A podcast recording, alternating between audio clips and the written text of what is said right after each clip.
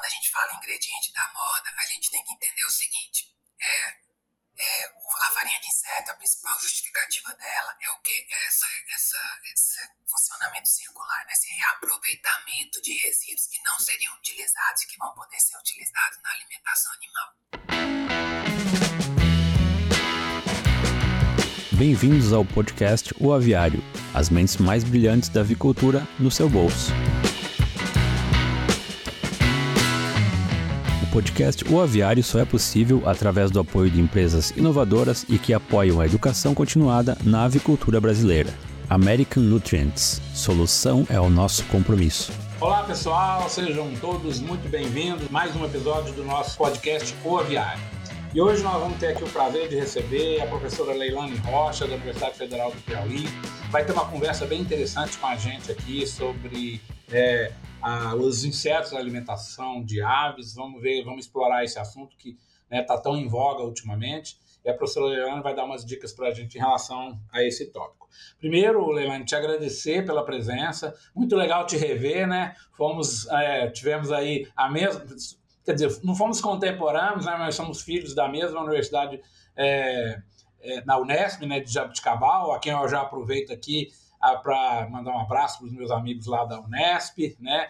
E, e, e, também, né, elogiar o excelente trabalho né, na parte de ciência, né, em todas as áreas aí, na zootecnia, na medicina veterinária, que essa universidade presta para o Brasil. Bom, Leilane, vou deixar você fazer suas considerações é, iniciais para depois eu te apresentar.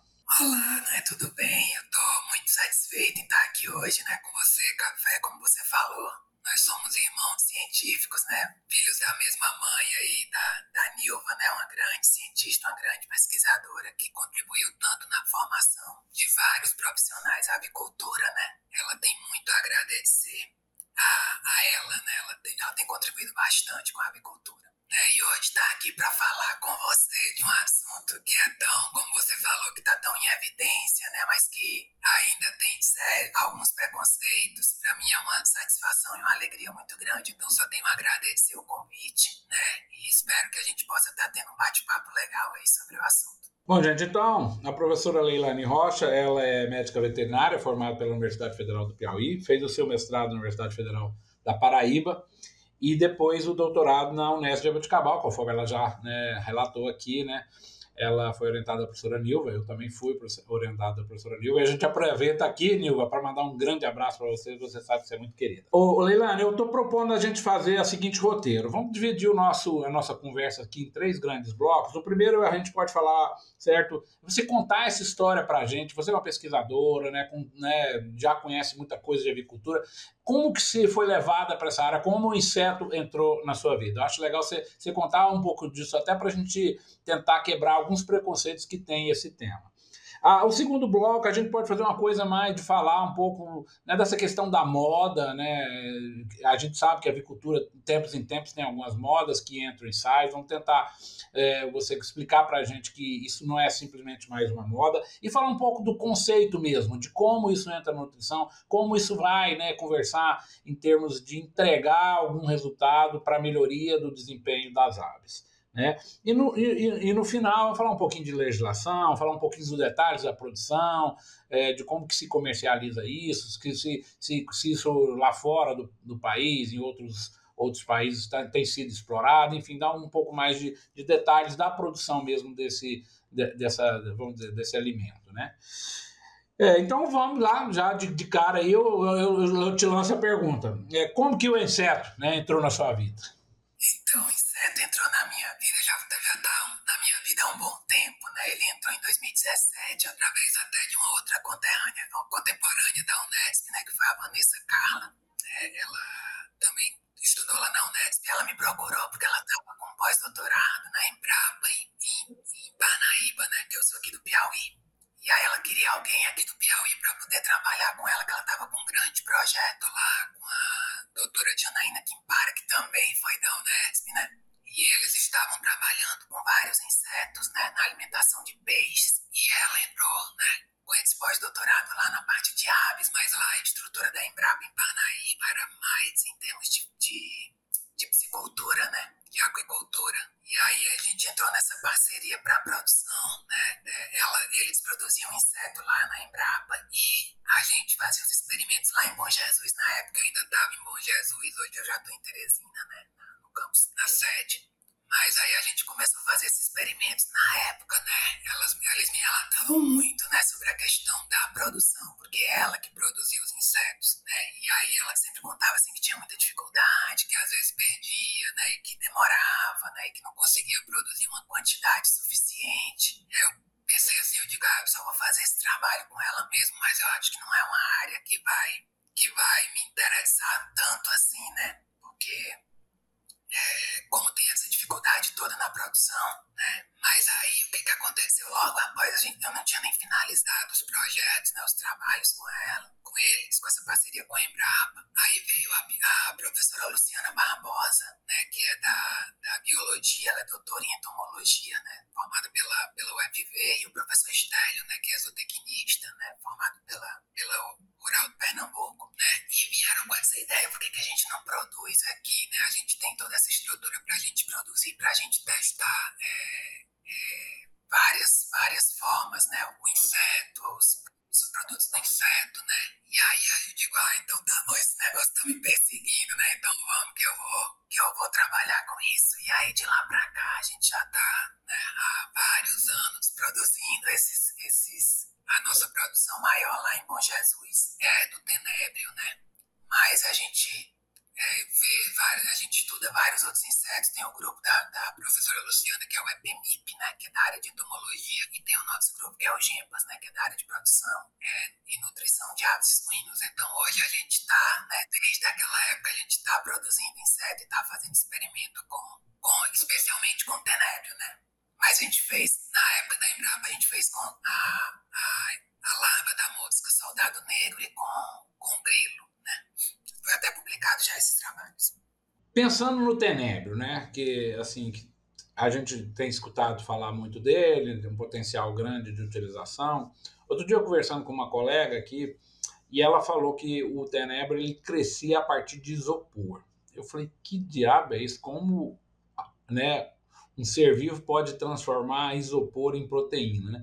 Conta um pouco para a gente exatamente dessas potencialidades que, que é, que, que é, como, que, assim, em termos nutricionais, como que isso vai entrar, né, na nutrição de aves? Vai ser como fonte de proteína, vai ser como aditivo, ou seja, algumas, né, propriedades de algumas proteínas desse animal agindo em microbiota, agindo como anti-inflamatório, agindo como antioxidante, seja lá qual ação né, que há a possibilidade né, dessas proteínas poderem atuar a favor né, de melhorar o desempenho de aves, como, que, como é que você enxerga esse caminho de, de, de, né, dessa matéria-prima, vamos dizer assim, entrar na nutrição de aves? É muito interessante essa questão da, da matéria-prima, né? Nós, nutricionistas, né, sempre pensamos o quê? A gente precisa de fonte de proteína, fonte de energia, né, para poder nutrir o animal. E, a, e o inseto, ele entra basicamente como o quê? Como fonte de proteína. Então, quando nós, nutricionistas, né, dessa, dessa área mais focada na produção animal, a gente sempre tende a comparar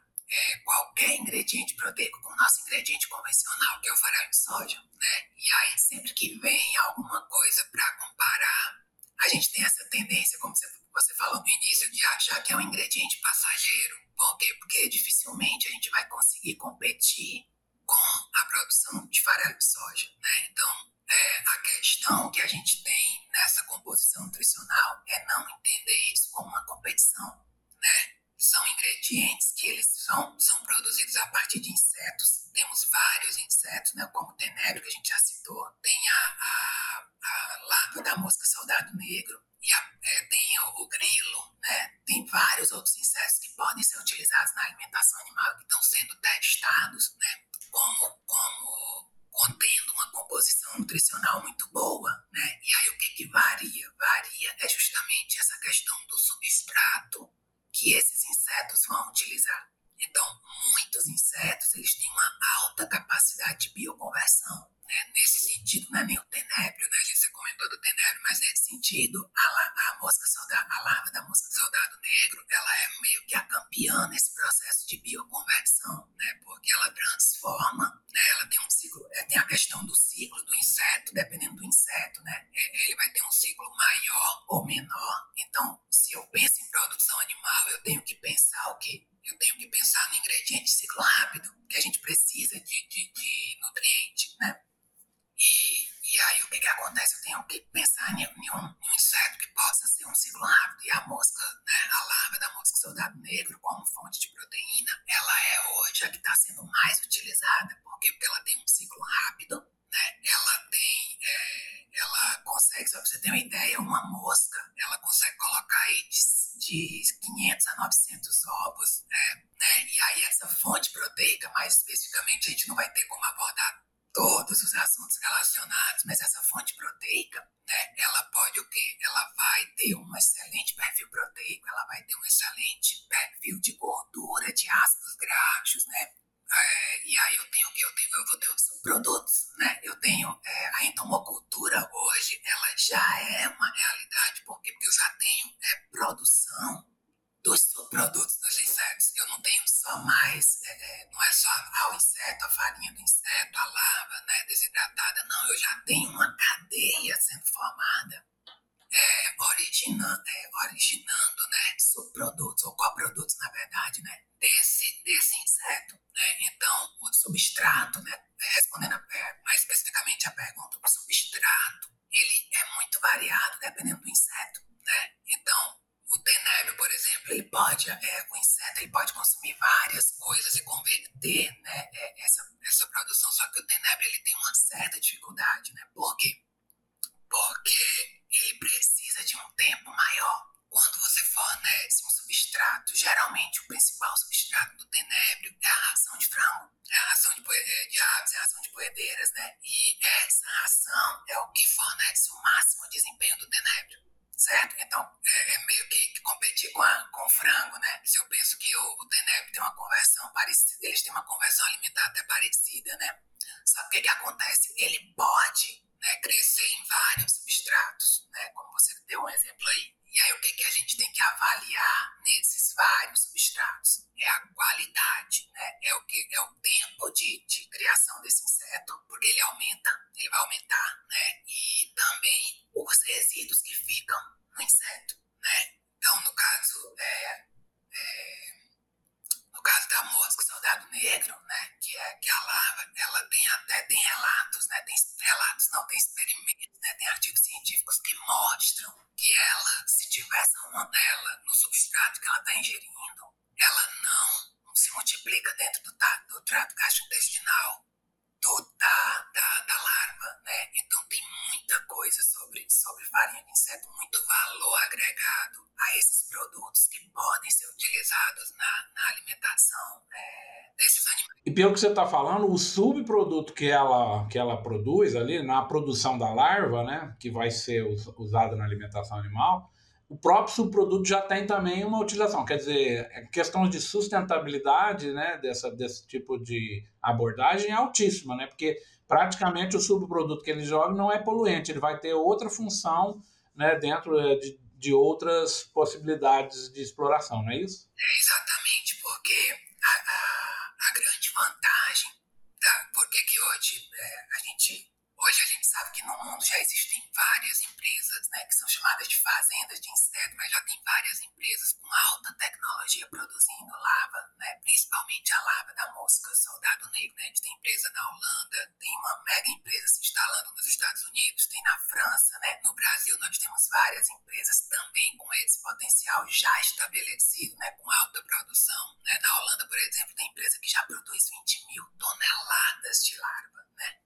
Por, é, por ano, né? Então, essas 20 mil toneladas no Brasil, tem empresa que produz 100 toneladas por mês, né? Então já temos uma produção escalonada, por quê? Porque já existe né, um mercado, é, principalmente falando do mercado avícola, né? Tem um mercado de vários, para várias espécies animais, mas tem um mercado avícola também, principalmente nessa questão da, da, da ave né, livre, né, da ave orgânica, do, do, do ovo, né? Que ele é, é sem que tem essa, essa, essas exigências mais específicas, então elas são utilizadas para dessas aves. Só pra você ter ideia, no Reino Unido, né, essa, essa pegada da sustentabilidade, da reciclagem dos nutrientes, ela é tão importante. No Reino Unido agora eles estão com, com um ovo chamado ovo carbono neutro, né? Que é o? Que é um ovo de galinha caipira, onde não tem nenhuma fonte de, de proteína de origem vegetal, só as larvas, né, de, de, insetos, né? Então é uma pegada bem, bem bem de sustentabilidade mesmo. E aí você vai ter o que? Todos esses resíduos sendo utilizados e no final da cadeia sendo transformados em adubo, em fertilizante, que é o que eles chamam de FRAS, né? Então é o, é o resíduo que é comercializado. Então tem resíduo sendo comercializado mais caro, mais barato, depende do que? Do foco ali da, da, da comercialização. Leilane, assim, só para reforçar isso que eu acho que tem uma importância nutricional relativamente grande. Quer dizer, a composição da larva depende muito do substrato que ela está crescendo. Então, assim, em alguns casos, né, é, a larva ela não pode ser, vamos dizer, ela tem que ser, ela tem que ser tratada de acordo com a origem do substrato que ela está sendo criada, porque talvez a composição, vamos dizer, dessa proteína ou, ou de, desse material, né, vai diferenciar muito de acordo com que. E obviamente que você já explicou, obviamente que essas empresas que estão produzindo isso vão botar substratos onde tenha uma, né, uma, vamos dizer, uma maior concentração de nutrientes para o ciclo ser rápido, porque eu estou produzindo ali proteína, né? Então, mas assim, essa variação ela chega a ser importante em relação à, à composição né, do produto, em relação ao substrato que ele está que ele tá crescendo? Essa pergunta, porque assim, a variação do substrato vai variar o perfil nutricional, vai, vai variar o perfil nutricional, mas ele tem um, um impacto é, maior na, no perfil de outros compostos que a gente nem, nem comentava tanto, né? Porque o que, que a gente sabe? Né? Todas as farinhas, mosca soldado negro, tenébrio, grilo, eles têm um alto teor proteico. Então, o que, que eles são? Ingredientes, fontes de proteína, certo? Essa proteína tão alta que se menciona, ela é uma proteína totalmente aproveitada pelo animal? Depende, porque aí eu vou abrir um parêntese meio científico aqui. Eu sei que é um podcast, mas, mas é importante a gente mencionar. A proteína ela é mensurada a partir de que? A partir da análise do nitrogênio. Então, o que a gente faz para estimar a proteína? A gente multiplica 6,25, que é um fator de correção referente ao teor de nitrogênio que tem na maioria das proteínas, né? E a gente multiplica de 6,25 pelo percentual de nitrogênio. O que, que acontece com os insetos? Os insetos eles têm quitina, né? E essa quitina, ela não é, ela é um carboidrato que tem nitrogênio. Então, o que, que a gente tem que também levar em consideração? A gente tem que fazer essa correção. Para aves, isso não é um problema muito grande. Por quê? Porque a gente não formula com base na proteína bruta. Né? A gente já tem trabalhos mostrando o valor dos aminoácidos digestíveis, a da, dos aminoácidos ela varia de 60% a 95%, dependendo do aminoácido. Então, é uma digestibilidade muito boa. E também, lógico, vai depender do tipo de, do tipo de inseto, né? Mas para consumo humano, por exemplo, é importante a gente fazer essa correção, porque o fator de correção do inseto, ele varia. É, por exemplo, da, da da mosca soldado negro, do tenebro, é em torno de 4 a 5, não é 6,25. Então isso vai alterar o valor de proteína, porque aquela, aquele nitrogênio que está na quitina, ele não é proteico. Óbvio, ele é importante, né? Se, você, se o animal ingere é, é, essa quitina, né? A ave, por exemplo, ela digere 30% dessa quitina, né? O ser humano, ele, ele consegue, ele tem quitinase no estômago, né? Esse nitrogênio, ele vai ser útil para a síntese de aminoácidos não essenciais, mas a gente precisa é, é, corrigir em alguns momentos esse valor real de proteína, porque às vezes você acha, é, principalmente para grilo, você acha uma variação de 38 a 70% de proteína. Né? Então tem que olhar qual foi a metodologia realmente que foi utilizada, né? Porque o, o, os insetos eles vão ter aí de, 7, de 6 até 18% de quitina, depende do inseto. Então essa quantidade de quitina afeta também a quantidade de nitrogênio, é importante a gente corrigir. Então essa composição ela varia sim em função do substrato, mas o que a gente tem é, como ingrediente proteico, isso vai ser levado em consideração no momento em que é comercializado. O ingrediente ele vai ter que sair com a composição nutricional e com a informação de qual substrato foi utilizado. Agora o que varia mais vai ser o que vai ser em questão de, dos potenciais é, é, funcionais desse alimento, né? Por que, que eu me encantei tanto é, e fiquei realmente é, mais apaixonada ainda pela farinha de inseto? Né? porque ele, ele é um ingrediente proteico, ele não vai competir né, é, com, com, a, com farelo de soja, mas ele, é uma, é, ele tem uma visão de sustentabilidade maior e de acordo com a FAO, a gente precisa produzir muito alimento, porque a população ela vai chegar a mais de 9 bilhões né, até 2050, então a gente tem que produzir alimento de todas as formas, né? Porque vai para não faltar alimento para a população. E com isso, né, a gente tem a farinha de inseto como fonte de proteína, mas os trabalhos que estão saindo agora, recentemente, 2022, 2023, a gente está tendo ele como alimento funcional, né? Por exemplo, eu nunca, eu nem imaginava que a farinha de inseto ia ter composto fenólico, né? Perfil antioxidante, eles têm, né? Por quê? Porque dependendo do substrato que ele está ingerindo, nós vamos ter alguns compostos fenólicos como quercetina, até mesmo tanino, eles ficam no inseto, né? E esses compostos fenólicos, eles acabam tendo que um efeito, né? Um efeito aditivo, um efeito funcional, né? um efeito nutracêutico para o animal, né? E além disso, eles têm um alto perfil de ácidos graxos. Esses ácidos, ácidos graxos, eles são incorporados na carcaça do animal, né? Eles também têm, por exemplo, a, a mosca soldado negro, né? A larva. É, o óleo dela é riquíssimo em ácido láurico. O ácido láurico tem um potencial antimicrobiano, né? É, então, é, é são, são composições né, de, dessas farinhas, desses insetos, que não só trazem o benefício nutricional, mas como também o benefício funcional. Né? E, é, e é isso que realmente encanta, né? É, é, exatamente isso que eu ia perguntar. Se teria alguma função, além de nutricional, alguma coisa de aditivo sobre microbiota. Sobre... E pelo que você está falando, talvez a gente vai avançar um pouco mais nisso, porque é uma proteína totalmente diferente de uma proteína vegetal. Né? Às vezes, conforme você já explicou muito bem aí, nós vamos identificar até outros elementos que até agora não foram identificados e que vão ter uma complementação né, em termos assim. É, ali no, né, no, no, no na formulação exatamente para dar algum tipo de, de vantagem né, para usar. Como você falou, eu usar soja, uso uma percentagem menor dessa coisa que vai, às vezes vai, né, vai ter uma pegada ali de, de, sei lá, de aditivo que vai dar algum tipo de melhoria no, no trato digestório, aumentar a absorção de nutrientes, etc. Sem falar também que a gente pode usar algumas enzimas, né, desenvolver algumas enzimas para melhorar a utilização desse próprio produto. Quer dizer, é, eu acho muito legal esse depoimento seu, Leilani, porque assim, as modas vêm e às vezes, às vezes principalmente né, as pessoas que já estão há mais tempo na avicultura, às vezes ela, aquelas pessoas elas fecham a porta para aquela oportunidade. Ah, isso aí não vai dar em nada, né?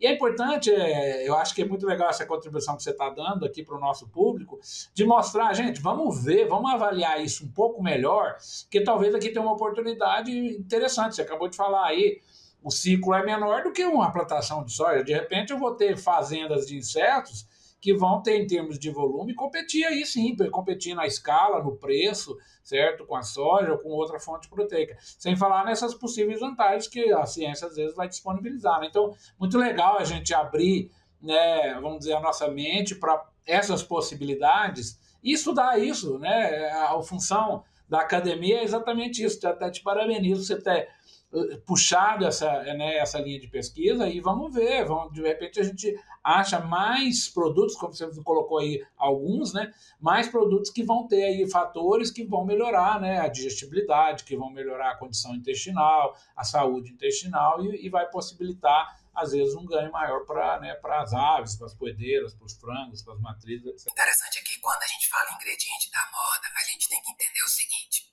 é, é, a farinha de inseto, a principal justificativa dela é o que? Essa, essa, esse funcionamento circular, né? esse reaproveitamento de resíduos que não seriam utilizados e que vão poder ser utilizados na alimentação animal. Né? E aí o que, que acontece? Se a gente pensar em moda, a gente é, quebra essa teoria. Por? Porque sustentabilidade não é moda, é uma necessidade. Né? Então a gente tem que cumprir os objetivos da ODS, os 17 objetivos da ODS. Né? A gente precisa trabalhar com os conceitos dos 3 R, 5 R's, 8 R's, na verdade, que já existem. Né? Então, é, não vai ser moda, porque esses outros fatores envolvidos na produção desse alimento, eles não eles são reais, né? eles são necessários. Então, é, é, bem, é bem importante a gente frisar que eu, eu tenho quase certeza acredito piamente que não é, que não vai passar, que vai ficar realmente. Veio para ficar, né? Leilano, eu queria que você explorasse um pouquinho também, né? Acho que a maioria das pessoas desconhecem essa área, né? Em questão da legislação, o que, que, o, né, que, que, que o nosso ministério tem feito para regular um pouco da produção desses, né, dessas farinhas e um pouquinho dos detalhes de produção. Você acabou de falar aí das fazendas de insetos, né? Como basicamente isso funcionaria em termos de grande escala? Como que, enfim, você já falou aí que tem alguns insetos que já falou de três aí que são um potencial maior. É, como é que, assim, dá um pouco de detalhes dessa parte da produção si desse alimento, a, a segurança, é, vamos dizer, a biosseguridade, né, a segurança sanitária desses produtos, se passa por algum tratamento térmico, se tem alguma possibilidade de contaminação, e, e a questão da legislação mesmo, né, para quem for adquirir esse produto ou começar a pensar em produzir isso, o que, que ele tem que se ater. Sentido, né, o Ministério da Agricultura ele lançou agora em julho o OP circular número 33 do tipo né, onde ele estabelece o quê? Onde ele estabelece as normas né, para registro e, e, e para registro e fiscalização dos estabelecimentos que produzem e processam esses insetos para alimentação animal. Né? Então, lá nessa, nessa, nesse ofício, né, tem várias recomendações. Se eu for falar, né, outro dia até tem um professor, tipo, mencionar aqui o nome dele, que ele é uma das referências na área de entomocultura, né, de divulgação dos insetos, é o professor Diego Costa, né, lá da UFMG. Né, e, e ele só para falar um pedacinho assim da legislação, eles passaram quase duas horas falando sobre isso, então não vou mencionar todos os aspectos da legislação, né? Porque senão a gente não tem, né? Nosso podcast ele é, ele é um pouquinho. Senão a gente não termina, né? Mas o que, que, que, tem de interessante nessa resolução? É, é importante lembrar que todos os princípios para a produção de alimentos, a, tipo HPPCC, POPs, né? Registro, tudo isso é necessário nessas, nessas, nessas instalações, nessas, nessas fazendas, né, nesses transformadores, né? Mas é, o que chama mais atenção é o que, que a gente pode utilizar para criar esse inseto, quais são os substratos, né? Então tem substratos, é, resíduos da indústria alimentar, né? Tanto, tanto animal como vegetal, restos de frutas, verduras, né? Qual é o cuidado que você tem que ter? O mesmo cuidado sanitário, microbiológico, né? A gente tem que ter essa inocuidade dos ingredientes. Agora, o que é proibido? Não é proibido fezes, não é proibido chorume, não é, pro, não é, oh, desculpa, não é permitido, né? Não é permitido fezes, não é permitido chorume, não é permitido ingredientes crus, por exemplo, se eu uso resíduos de abatedouro. A gente não pode utilizar isso como é, alimentação dos insetos, né, como alimento para os insetos. Né, eu tenho que processar, pode ser a farinha, a farinha do sangue, a farinha de, de vísceras, esses aí eu posso, mas o resíduo cru eu não posso. E o que chama mais atenção, assim, é porque, por exemplo, até a gente trabalhou com, com cama de aviário, nós, nós até aprovamos um projeto aqui na fundação que era o que? Reciclagem de nutrientes, o nome do projeto. Então o que, que a gente fazia? A gente pegava a cama do, do aviário, da galinha, criava o tenébrio, né? E depois esse tenébrio voltava para a alimentação do animal. E depois é, é, o resíduo do tenébrio também ia, vai ser testado como, como adubo, né? Que já existe essa, essa comercialização. Né? Então era a reciclagem dos nutrientes, é isso que é importante na, na economia circular. Né? E aí o que, que acontece? É na, na resolução, que já também existia na resolução europeia, ele fala que não pode fezes, mas no que é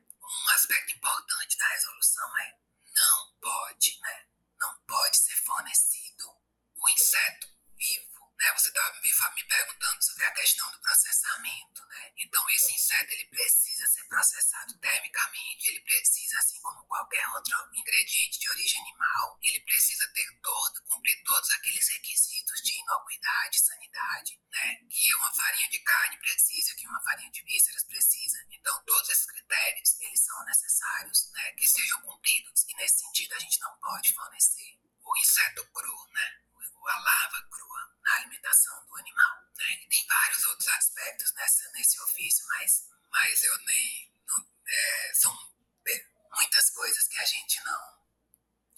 Não, não tem tempo para abordar tudo, né? É, eu acho muito legal, Leandro. Eu acho que é, é, você traz um recado aí para né, abrir uma oportunidade para as pessoas começarem a enxergar isso. Você falou muito certo, sustentabilidade veio para ficar. É, isso já não é mais né, uma questão de vantagem competitiva, é uma obrigação. Eu acho que isso vai para fazer parte de todas as cadeias produtivas, as animais, as vegetais e tudo mais. É, como vivemos um outro mundo, a nossa responsabilidade aqui né, passou a ser muito é, maior nesse, de entregar para as futuras gerações né, é, um planeta certo melhor do que a gente está recebendo. Então, é, é, concordo plenamente com você e a gente tem que estar tá aberto a todas as oportunidades. Falou que é uma economia circular, é a oportunidade de reciclar nutrientes. A gente tem obrigação de prestar atenção nessas tecnologias, porque isso né, faz parte do, dos processos. American Nutrients, entregando soluções tecnológicas para o bem-estar e segurança humana e animal desde 2007. Alicerçados ao conceito One Health, os produtos e a inovação da American Nutrients contribuem para a saúde humana, o bem-estar animal e a preservação do meio ambiente. Realmente muito legal. A gente, caminhando para o fim aqui do nosso episódio, a gente tem uma tradição, Leilani, no nosso episódio, terminar as nossas entrevistas com três perguntas, tá? Então eu já vou mandar a primeira aqui. Qual é o seu livro favorito relacionado à avicultura? Eu sei que normalmente livro, né, é uma coisa que hoje é, não é uma coisa tão re realidade como era né, no passado. Mas assim, de qualquer jeito, você tem algum livro na avicultura que, assim, que você gosta de indicar, que você gosta, enfim, que é uma referência para você? Tipo, referência para mim é nutrição de não ruminantes, né? Então, é, é, o, é o meu livro de maior referência. Eu tenho ele aqui, ele fica geralmente do lado, nem boto no armário, né? Porque hoje as pessoas nem usam tanto mais livro, mas eu boto meus alunos aqui para usar, porque a, a, leitura ela engrandece muito. Quando a gente pega para ler no computador, a gente tem a tendência a fazer aquela leitura dinâmica, né? E muito rápido, e aí. Mas assim, a, o meu livro mesmo de, de cabeceira é o Nutrição de Não Ruminantes. Agora, assim, o, meu, o livro que me encantou, se eu puder falar dois, né? O livro assim que me encantou, que eu fiquei apaixonada quando eu li da avicultura foi o Fisiologia da Incubação, da Vanessa Michalski, lá da Universidade Federal da Bahia, né? Acho que ela foi daí também, não, não me lembro se ela foi daí, né? Mas não, não, a Vanessa esteve aqui só em palestra, queridíssima, a gente já gosta muito dela, tem uma vinculação ótima com a gente, a gente aproveita para mandar um abraço para a Vanessa. Essa parte de incubação ela se tornou uma referência né, no Brasil e no mundo, né? Legal. Aquele livro, quando eu li, eu fiquei assim, encantada, né? Foi o livro, assim, o livro que que eu me apaixonei, né? Mas o meu livro de não é minha área, né? Mas o livro que eu me apaixonei foi aquele ali. Elana, outra pergunta. Agora esquece a avicultura. Qual é o seu livro favorito? Um livro que você leu no passado ou está lendo no presente? Isso é uma coisa que vem na sua cabeça, faz uma indicação literária aí para os nossos a, que acompanham os nossos colegas que nos acompanham aí nos nossos episódios. Café é muito interessante essa questão de livro favorito, né? Não é nem a questão do favorito depois que você tem filho algumas leituras elas acabam sendo obrigatórias, né? Então, assim, meu, meu livro favorito hoje é Comunicação Não Violenta, de Marshall Rosenberg, né? E ele não serve só pra, pra, o, o meu objetivo inicial quando eu procurei o livro, né? Que seria ajudar na criação dos meus filhos, mas ele serve pra nossa convivência realmente diária, né? Nós estamos muito acelerados, a gente tá muito é, é, afoito, né? E a gente muitas vezes nem, nem presta atenção que as nossas palavras elas estão né, é, é, é, magoando alguém e a gente nem percebe, né? Então a comunicação violenta é, são várias formas de você se expressar, expressar a mesma coisa, né? De uma forma diferente. Essa área é muito legal mesmo, essa área é muito legal. Eles ajudam a gente a entender como é que esse mundo complicado que a gente vive pode ser melhorado aí através né, de comunicar é importante. Né? Fazemos isso, você acabou de dar um exemplo melhor, né? É, você criando seus filhos, você tem que ter essa preocupação de como né, você vai explicar para essa moçada de hoje aí como tudo funciona, né? É um super desafio. E a última pergunta, Leilane, aqui, na sua opinião, o que diferencia um profissional da agricultura de sucesso? É aqui que um profissional tem que ter, certo, para ele alcançar o sucesso, né? É, assim, que, como é que você enxerga esse profissional de sucesso? Olha, é, ele, eu acho que assim são, são perfis, né? Até a gente são coisas bem comuns mesmo, né? Eu acho que resiliência, né? determinação, vontade de aprender, né? Tem que ter um inglês hoje em dia. Ninguém sobrevive sem o inglês hoje, né? Mas, assim, é, eu acho que determinação e, e, e dedicação, né? Dedicação, comprometimento realmente com aquilo que você está fazendo, porque eu, eu fico preocupada, né? Até ontem eu estava comentando com meus alunos da agronomia. Eu estava comentando com os alunos da, da, que eu dou aula na agronomia aqui também, né? Eu estava falando como nós somos responsáveis pela, pela nossa segurança, né? Pela segurança alimentar. Nós produzimos o alimento, né? E a gente tem toda essa, essa responsabilidade, então a gente tem que ter esse comprometimento em tudo que a gente faz. Né? O nosso assunto hoje foi sobre sustentabilidade e nós estamos trabalhando sempre para promover o quê? Para que o, receba na mesa um alimento seguro. Então, é esse comprometimento, pensar que nós, nós somos responsáveis por tudo isso, eu acho que é, que é um grande caminho para o sucesso sim, na nossa área. Elaine, de novo, muito obrigado, muito legal te rever. Fazia tempo que a gente né, não tinha oportunidade de conversar um pouquinho.